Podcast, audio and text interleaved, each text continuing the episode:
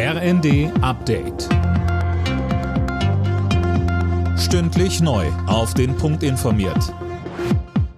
Ich bin Dirk Jostes. Guten Abend. Die Gasexpertenkommission schlägt neben der Gaspreisbremse auch einen Kündigungsschutz für Mieter vor, die ihre Energierechnungen nicht bezahlen können. Im Abschlussbericht wird außerdem ein Härtefallfonds für arme Haushalte ins Spiel gebracht. Mehr von Christiane Hampe. Sie sollen unabhängig davon unterstützt werden, ob sie nur mit Gas, Öl oder sonstigen Energieträgern heizen. Die Experten sprechen sich außerdem für einen Hilfsfonds für Krankenhäuser und Pflegeheime aus, die ja ebenfalls unter den hohen Energiepreisen leiden, aber nicht so einfach ihre Preise anpassen können.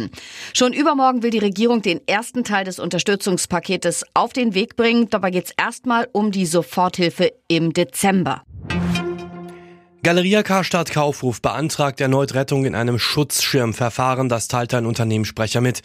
Conny Poltersdorf, keine gute Nachrichten für die 17.000 Mitarbeitenden des Kaufhauskonzerns. Galeria-Chef Müllenbach hat in der FAZ schon angekündigt, dass jede dritte Filiale geschlossen werden muss. Auch betriebsbedingte Kündigungen seien unvermeidbar. Momentan gibt es noch gut 130 Filialen in Deutschland.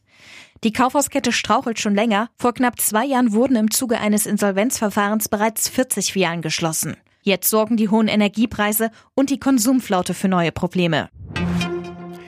Wer beim Grundversorger einen neuen Strom- oder Gastarif abschließt, bekommt ab morgen den gleichen Preis wie Bestandskunden. Damit wird es in vielen Fällen günstiger. Bisher mussten Neukunden etwa von Stadtwerken wegen der Energiekrise teils deutlich mehr bezahlen.